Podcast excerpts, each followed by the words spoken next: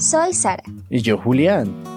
Y junto a ti somos 12-2. Un podcast creado para acompañarte donde estés. Un espacio simplemente para hablar de esa verdad que hace pensar a muchos y fortalece a otros.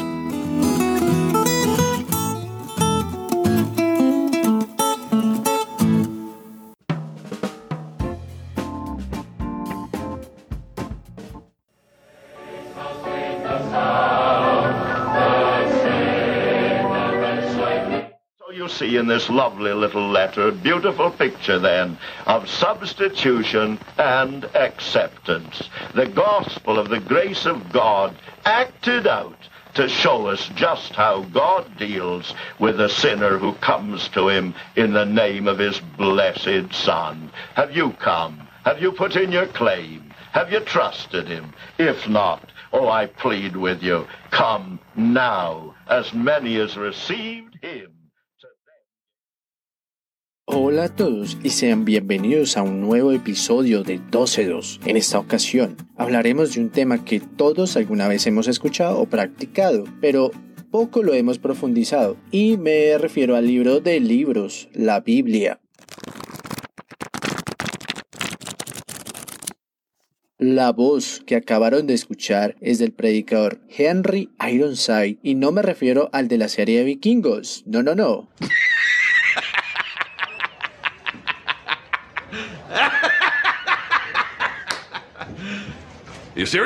Hablaba sobre el libro de Filemón y de la imagen sobre la aceptación del Evangelio y la gracia de Dios actuando para mostrarnos cómo es el trato cuando un pecador llega a Él e invita a quienes no se han acercado a su presencia aún que se den una oportunidad con Dios. Henry Nació en Toronto, Canadá. Fue conocido como el hombre de la eternidad por su fe y entrega a la lectura de la Biblia y estamos hablando ya de niveles de lectura bastante complejos. Desde los ocho años leyó la Biblia de principio a fin una vez al año. También devoraba todo tipo de libros de religión, historia o filosofía. A los 12 fundó una escuela bíblica para compartir con los niños y niñas su conocimiento de la escritura. Es que es increíble, a los 12 años. Increíble. Convertido a los 14 años, comenzó a predicar inmediatamente. Fue conocido como el niño predicador de los ángeles. Antes de continuar y de ir de lleno al episodio, vamos a ofrecerle este día a nuestro Dios, Padre nuestro. Gracias por este nuevo episodio hecho para ti y para la persona que nos está escuchando. Te pedimos que tu Espíritu nos dé sabiduría para entender tu palabra viva escrita en este maravilloso libro, llena de fortaleza y entendimiento y sobre todo amor a la persona que nos está escuchando, para que esté dispuesto a leer tus maravillosas palabras llenas de instrucción y conocimiento. Amén.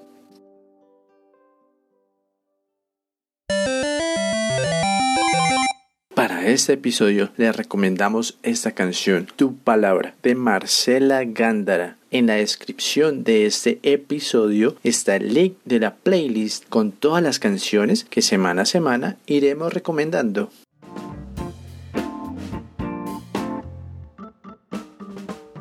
El agua no nutre si no se toma. Las cascadas no pueden llamarse asombrosas si no se les admira. Y una más, la medicina no hace su efecto si no llega al cuerpo. Así es la Biblia. Aunque es luz, fortaleza y nutrición para el alma, si no se lee como debe ser, con dedicación, con reverencia, con el análisis que se merece, no recibiremos el alimento espiritual que ella contiene. Bienvenidos nuevamente a 12.2. Este capítulo está dedicado especialmente al libro con mayor relevancia en la historia y que es la base literaria de los cristianos.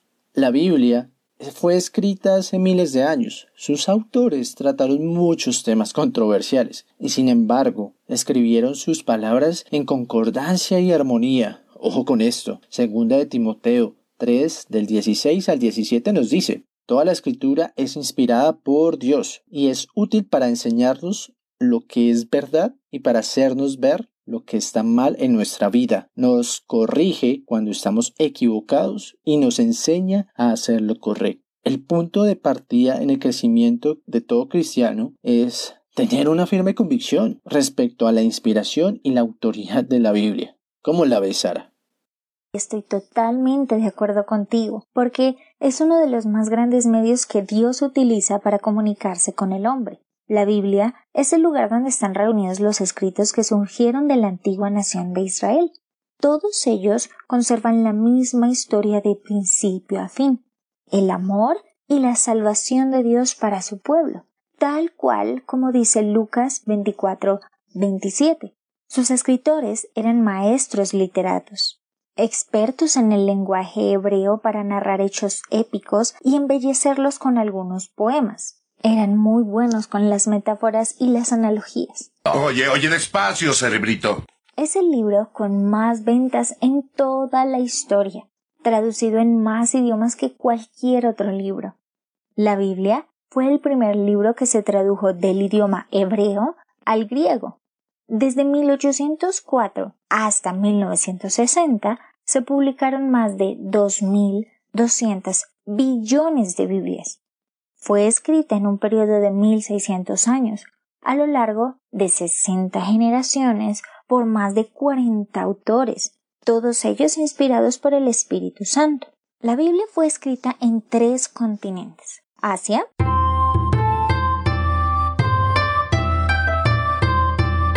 África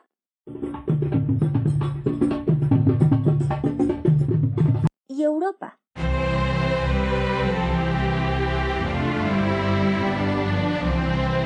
Sobre papiro, pergamino, tablillas de arcilla y de cera, en tres idiomas, arameo y hebreo para el Antiguo Testamento y griego porque era el idioma internacional en los tiempos de Jesús.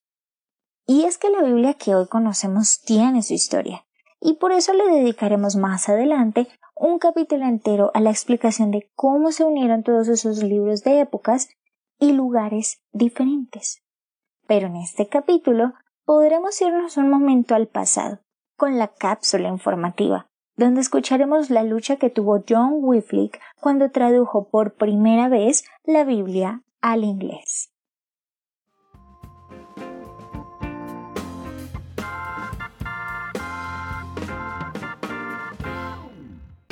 A donde vamos no necesitamos caminos.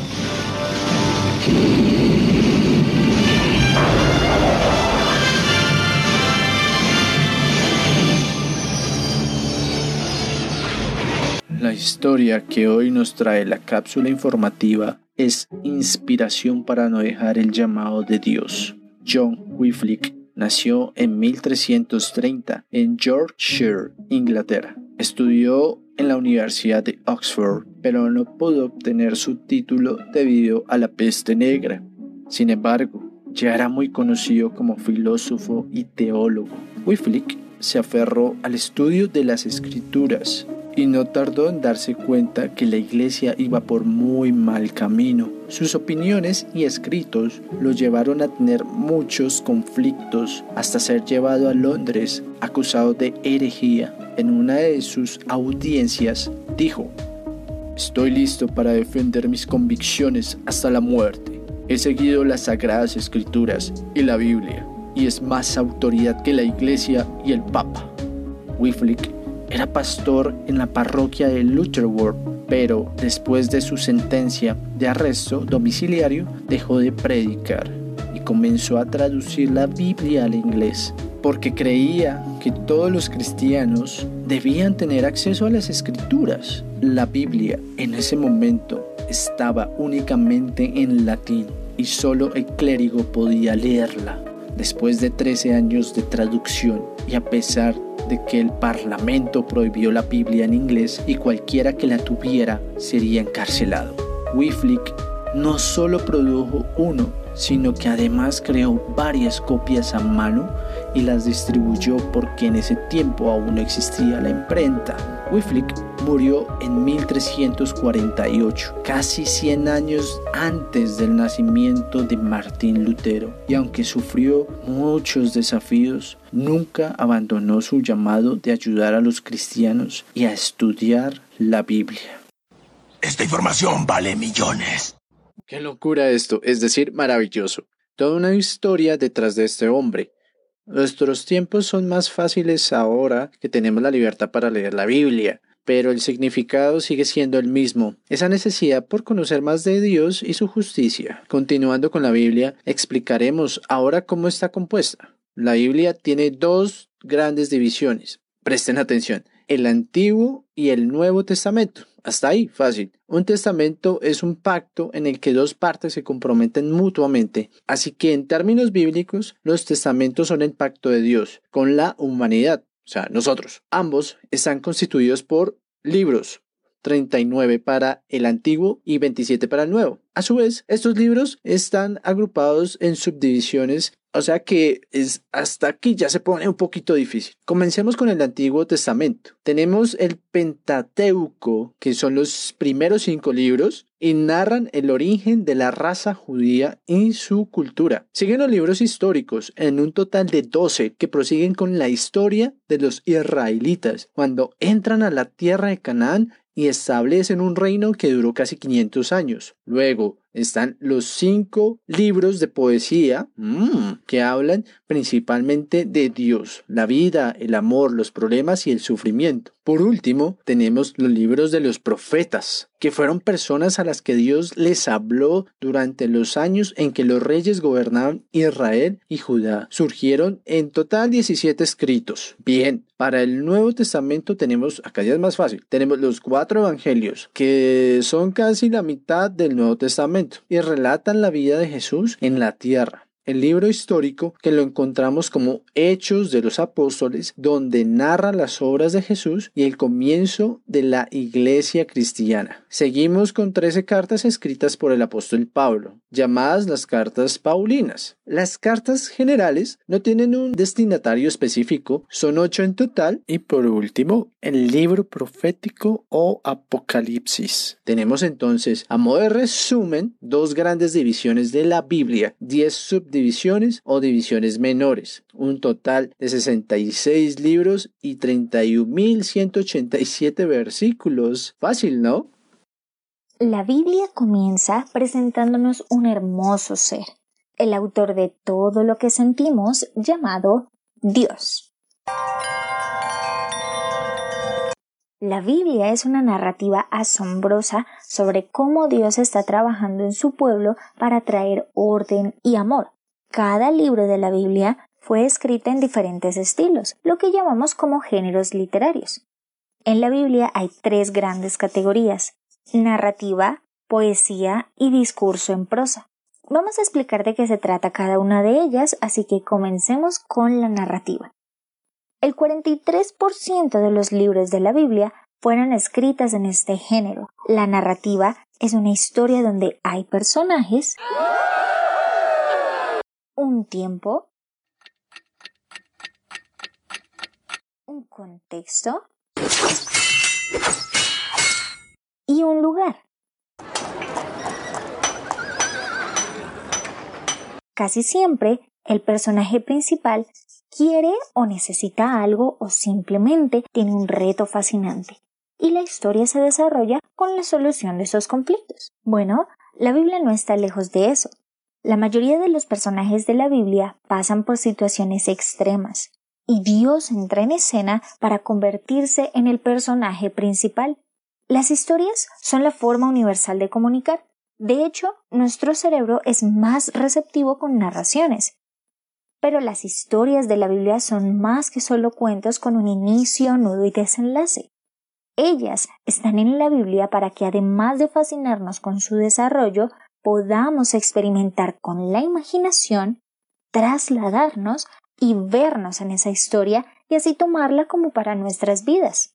Cuando menos lo esperes, esa historia cambiará tu forma de ver el mundo, a otras personas y a ti mismo. Una vez identifiquemos que estamos leyendo una narrativa, presta mucha atención a los personajes y a su argumento y cómo se comportan ellos ante esa situación. Trata de verlos como un espejo, porque ellos reflejan nuestra propia naturaleza. Te daremos la clave para entender la narrativa y toda la Biblia en general, y es analizar bien el contexto, cómo se están moviendo todos los elementos y claro, cómo actúa Dios en ese momento. Una cosa más y es algo asombroso. La Biblia tiene patrones, situaciones que se repiten, como por ejemplo el número 40 o el significado de las aguas. Identifica los patrones y podrás, como en un rompecabezas, unir las piezas para saber qué figura forman. Un tip más. La Biblia no detalla mucho los personajes, pero cuando algo descriptivo aparece, préstale mucha atención tiene un significado más profundo. Los escritores de la narrativa no suelen dar explicaciones morales porque permitieron que el comportamiento de los personajes expliquen mejor cada decisión y sus consecuencias. El segundo estilo literario es la poesía. Oh, incomparable dama de los prados floridos. Que corresponde al 33%. Es decir, uno de cada tres libros de la Biblia fueron escritos como poemas. Los escritores de estos libros fueron en realidad bastante creativos, usaban muchas metáforas para referirse a los eventos de la vida. Hay en esta clasificación tres tipos de poesía, presten atención, canciones o salmos, libros de sabiduría y, y los profetas. El punto de partida para entender los libros poéticos es conocer su origen, ellos fueron escritos con la literatura poética judía, que es algo distinta a la que normalmente conocemos. No nos regala tanto detalle como el que quisiéramos, porque se basa en las singularidades. Ellas aportan valor de forma individual y grupal. Con estos libros te enamoras mucho más de la lectura bíblica porque te motiva a seguir leyendo para responder las preguntas que no mencionaba el poema. Pero te aseguramos, la respuesta existe.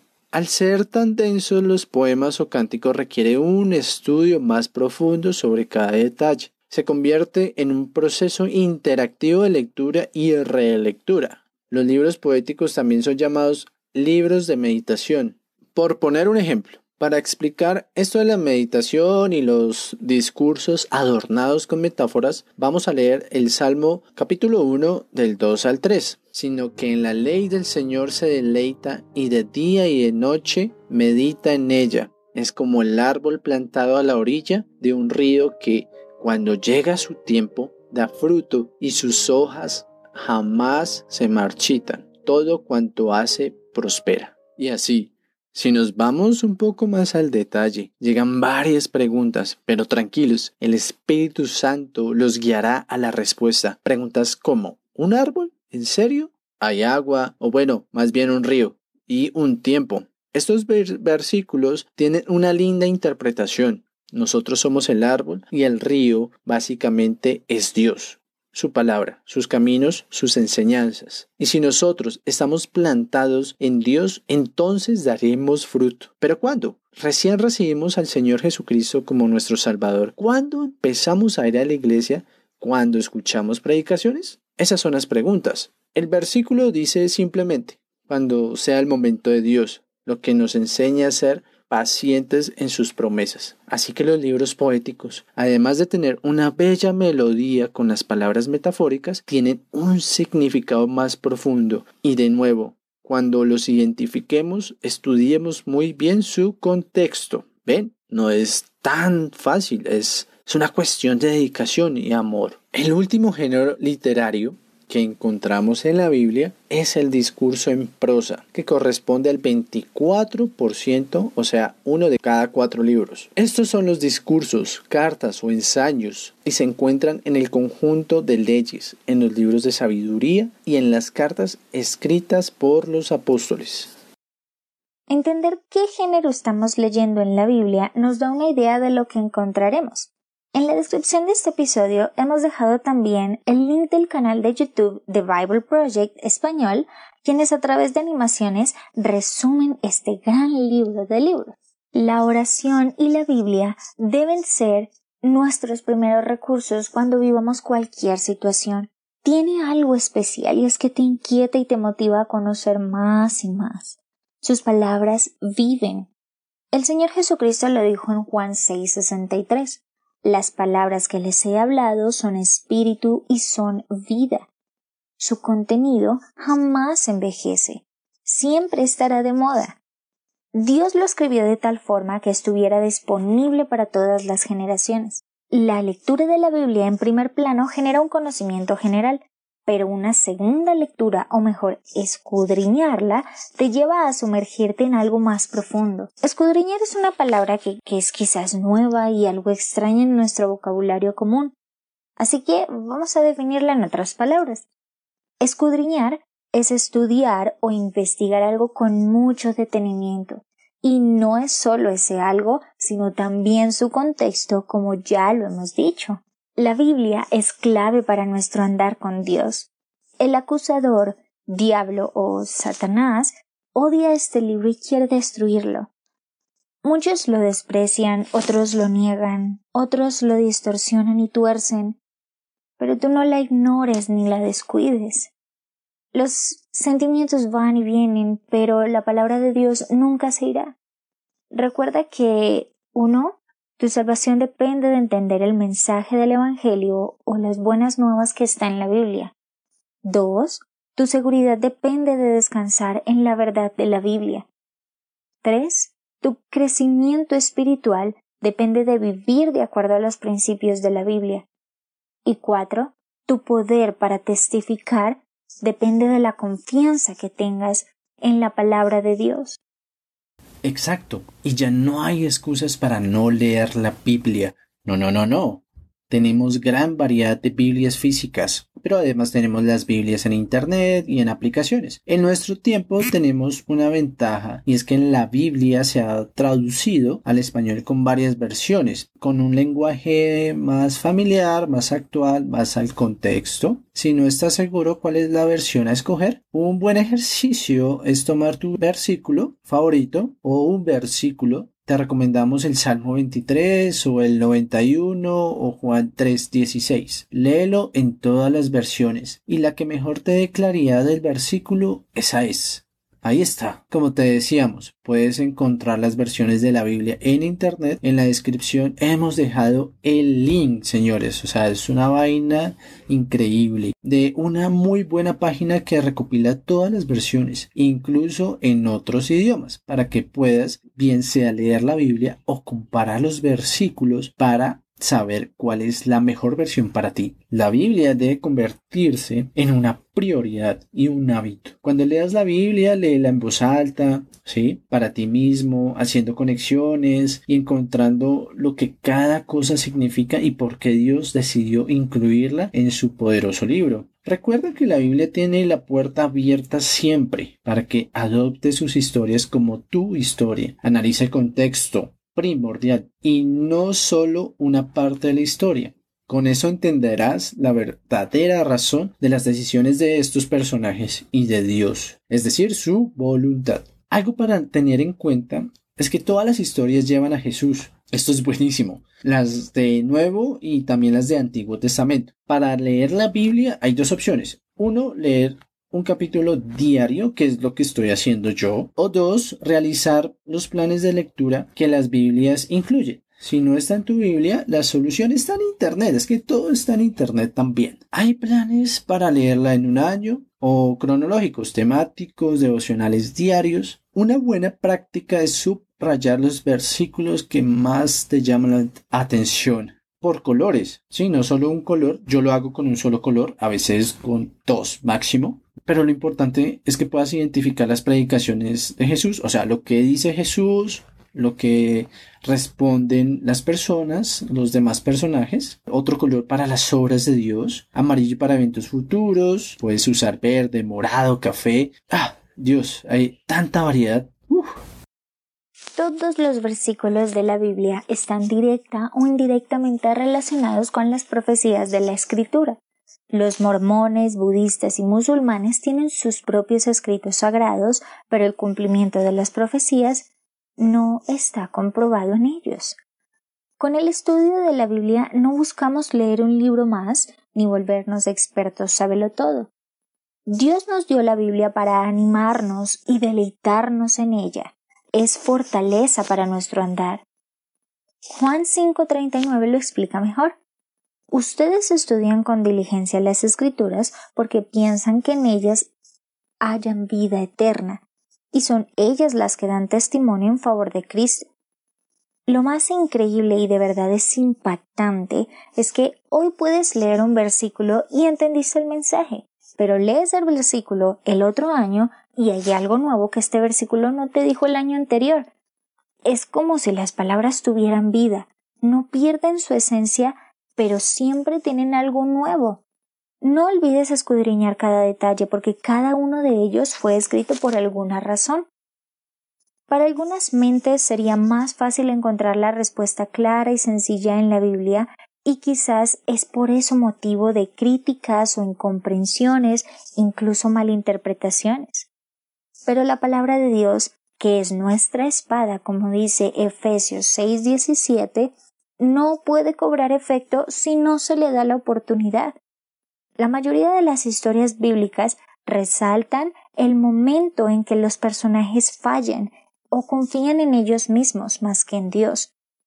Cuando ellos toman la decisión radical de esperar el cumplimiento de las promesas de Dios que están en la Biblia, entienden cuál es el verdadero amor de Dios.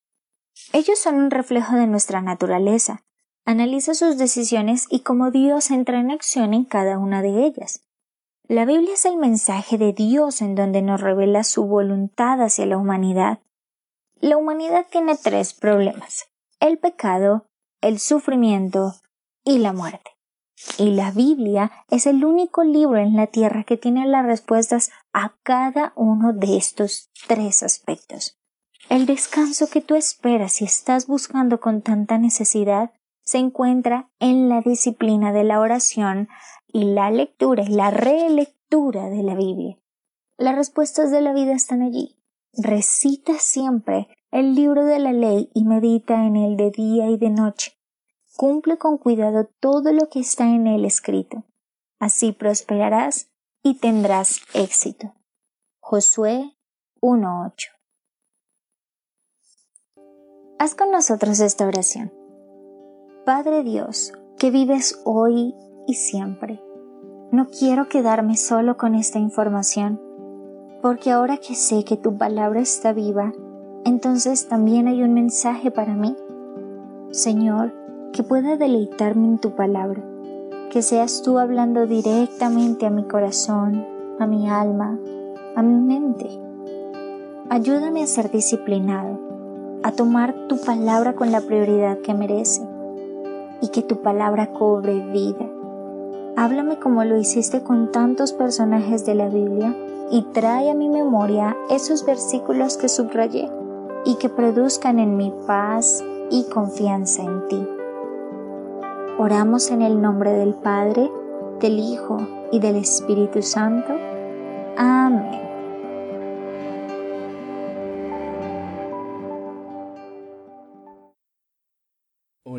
Y recuerda, estamos en todas las redes sociales como arroba 12.2 podcast, en Instagram, YouTube, Twitter, Facebook, Spotify, Anchor y allí vas a poder encontrar todo el contenido para que puedas compartirlo y que más personas conozcan sobre Dios y su palabra. Hasta el próximo episodio.